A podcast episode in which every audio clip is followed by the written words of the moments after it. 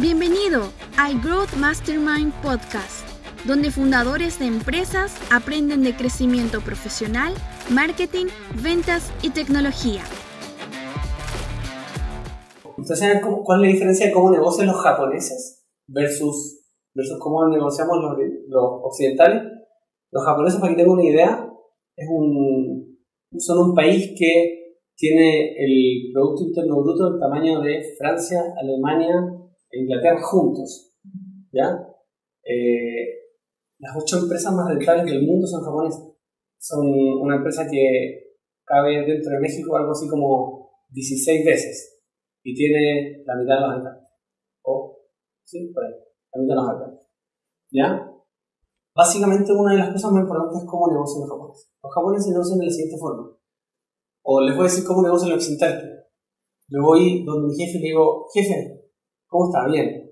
Eh, ¿Sabe que en 2012 terminamos con un 14% de aumento? Creo que se ve súper bien me pega. No falté ni un día. Preguntan a los clientes, ¿están todos, están todos contentos? Quiero un 10, 15, 20% de aumento. Quiero un auto. Quiero gimnasio y quiero capacitaciones. ¿Te parece bien? No, no me parece. Entonces, ¿qué quiero yo? de ese jefe. Yo quiero convertir en un 15% más. Quiero que vengáis dos horas más.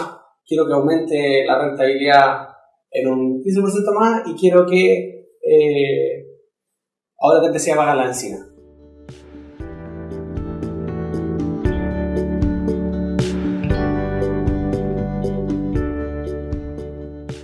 Entonces, ¿cómo es, diferente de el japonés? El japonés dice, eh, jefe, le ofrezco, le ofrezco 15% más de rentabilidad, le ofrezco venir dos horas más a la semana, le ofrezco darme, para la redundancia, lo ofrezco, ofrecerme para cargos voluntarios cuando nadie más pueda, en los turnos de, no sé, etcétera. Jefe, si yo le ofrezco esto, ¿qué me ofrece usted?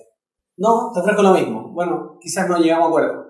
La diferencia es que cuando ustedes son su propio jefe, ustedes eh, saben qué es lo que pueden ofrecer a su área, a su cargo, a su jefe.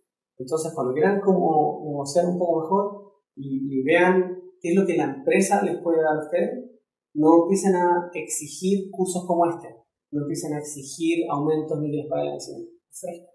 Ofrezcan primero. Si yo cumplo con esto, ¿qué me da tú?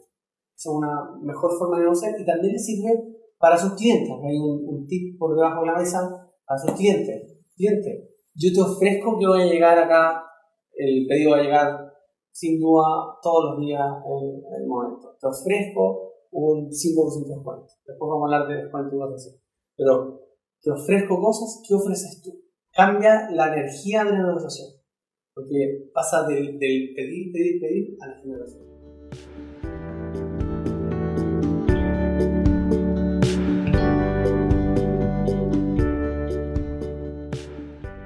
Las personas más ricas del mundo vienen básicamente de dos áreas. Uno, son dueños de empresas. Dos, vienen del área de ventas. El resto, uno que otro tiene alguna capacidad técnica muy importante, descubrió alguna innovación, algún científico, o son políticos, ¿ya? Pero, y los políticos son más bien vendedores. Pero generalmente la capacidad de abrir puertas y de poder vender una ilusión, vender un producto. La mala noticia es, ustedes son dueños de su propio tiempo son jefes de, su, de sus áreas, son responsables de capacitarse, son responsables de cuánto café toman, de ver si bajan a tomar, a fumar y ver con quién almuerzan y con quién se relacionan y manejan su tiempo. Sí, eso es una mala noticia. La buena noticia es que están, si ustedes se enfocan realmente, tienen la capacidad de ser las personas más ricas del mundo. Porque son las personas que abren las puertas. En el mundo del emprendimiento, lo que más se necesitan son computines y vendedores. Del resto existe un montón, existen de todo. Eh, sobran. ¿Y qué son el resto? Hacedores, eh, logísticos, diseñadores, todos estos tengo, diseñadores. Pero vendedores, que es gente que se relaciona, todos menos la venta, que es la persona que es capaz de tener muchas relaciones con, con personas, relaciones sanas de resolvimiento de problemas, con básicamente el mundo del emprendimiento los computines amar la venta. Y esto eh, básicamente se los digo y algunas de las cosas van a sonar repetitivas. Amar la venta porque tienen la capacidad de eh, abrir cualquier tipo de puerta. Segundo, entiendan la diferencia que existe entre la persona que está recibiendo lo que usted les va a decir y lo que ustedes están hablando. ¿Por qué miedo y seguridad? Dentro, dentro de una interacción de venta existen la seguridad y el miedo de las dos personas. Hablemos desde la perspectiva primero de la persona que compra. La persona que compra tiene el miedo de cagarla, tiene el miedo de que eh, si compró algo su jefe lo va a retar, tiene el miedo de que eh, no era lo que tenía que hacer, tiene el miedo de equivocarse. En general existe un miedo a salir de nuestra zona de confort y a equivocarse, ¿ok? Y eh, desde la perspectiva de la persona que vende, existe un poco el miedo al rechazo, ¿ya? Y por eso les hablé un poco de psicología evolutiva. Les voy a contar un, un cuento un poco más corto. No tan corto, pero muy interesante. La última persona con, nuestro, con nuestros genes que descubrieron en el mundo se llama Adán y tiene 140.000 años y eh, lo descubrieron en África. ¿Por qué les cuento esto? Porque Adán, que vivía en una caverna y que era un tipo peludo, hediondo, que no sabía hablar ni escribir ni con suerte comunicarse, era, un tipo que tenía exactamente el mismo ADN que teníamos nosotros. Exactamente igual. Si ese tipo nace acá, en esta era, puede estar sentado acá y ser un vendedor. ¿Qué, qué implica eso? Implica que el set de reglas, eh, de reglas relacionadas con, con, cómo me manejo con personas, reglas de, de tribu, reglas relacionales, son básicamente las mismas. Y que, y que las cosas que, eh, las cosas que, que se disparan en nuestro cerebro cuando alguien tiene alguna reacción, son básicamente las mismas que existían en una caverna hace 140.000 años. Y hace 140.000 años era sano y era bueno estar a salvo, estar calentito en la caverna, con el clan, con ojalá que haya fueguito. Ahora no.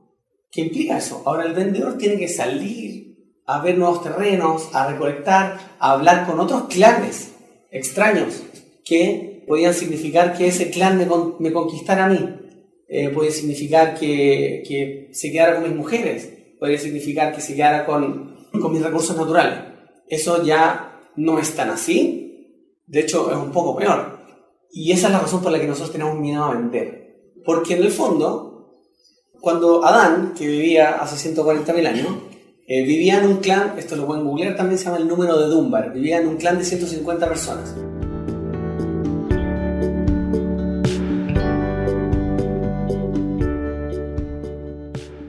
Organizaciones que superan un número cercano a 150 personas rápidamente necesitan un departamento de recursos humanos adentro porque empiezan a colapsar, se dividen. ¿ya? todos los como clanes más grandes, 150 personas. Cuando tú, ¿cuál es la razón por la que nosotros como hombres, y ustedes no sienten esto, las mujeres, la razón por la que nosotros como hombres tenemos miedo a hacer la llamada a la mina o a acercarnos a, a, la mujer para decirle vamos a bailar o lo que sea, que nos da un miedo así al rechazo gigante, es porque cuando veíamos en clanes 150 personas, había algo así, créame, no te voy a hacer toda la matemática, eh, habían algo así como cuatro o cinco mujeres solteras, ¿ya? Todo el resto, todo el resto no eran solteras, estaban ocupadas, estaban ocupadas por él o los machos alfa del, del clan.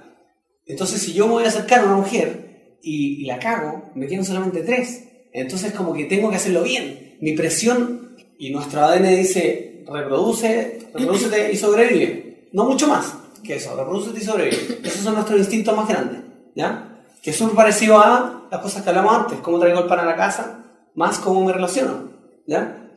Entonces esa es la razón por la que nos da miedo, porque significa que eh, si voy a la, a la tercera, segunda persona que me queda y la cago, mis posibilidades de reproducción y de supervivencia se ven súper arriesgadas, se ven súper diezmadas. Sin embargo, ya no vivimos en un mundo de 150 personas, entonces, la buena noticia es, entiendan que ya el número de un bar funciona para organizaciones y, no, y nosotros nos, comportamos como clanes de 150 personas. Sin embargo, llega alguien que se llama Francisco y le dice, ojo, que ustedes saben que así se comporta, pero ustedes pueden romper esa regla. No tienen por qué tener miedo. ¿ya? Está bien tener miedo, pero la gran diferencia entre las personas que dominan su miedo y las personas que eh, no es las personas que lo identifican y dicen, mm, acá estoy teniendo miedo, estoy saliendo de mi zona de confort, por lo tanto, es algo bueno que está sucediendo. Yo identifico rápidamente cuando estoy teniendo miedo por algo, porque digo, acá hay algo desconocido, estoy incorporando un aprendizaje y lo identifico como una buena noticia. Eh, esa es la diferencia entre líderes, vendedores, identifican que está saliendo de un zona de confort.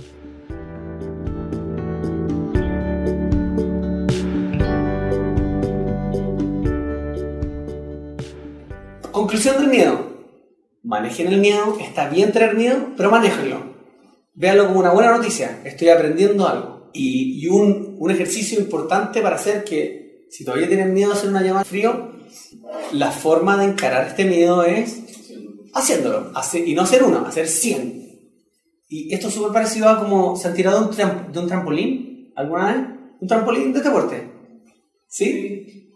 Uno está como ahí, me tiro, no me tiro, y, y antes uno pasó, vio a 40 personas tirarse el trampolín, no pasó nada, sin embargo, llegaste y la racionalidad te dice, algo va a pasar. Hay algo que te tira así el pelo y dice, me tiro, no me tiro. Y es una estupidez. Si viste que 40 personas se tiraron, no pasó nada. Me tiro. Apenas me tiro, es como que descubrí algo y ¿qué es lo primero que hago? Me doy toda la vuelta y, me subo no, a tirarme al trampolín. ¿Ya? Esto es lo mismo con la llamada en frío. La forma de encarar el miedo es hacer mucho, mucho, mucho, mucho de todo lo que nos da miedo. Es algo, es algo bueno. Identifíquelo y abrácelo. Eso va cercano a Amen la nos vemos en el siguiente episodio con más contenido de crecimiento profesional, marketing, ventas y negocios digitales. Para saber más recursos acerca de cómo crecer, entra a frismo.com. Hasta pronto.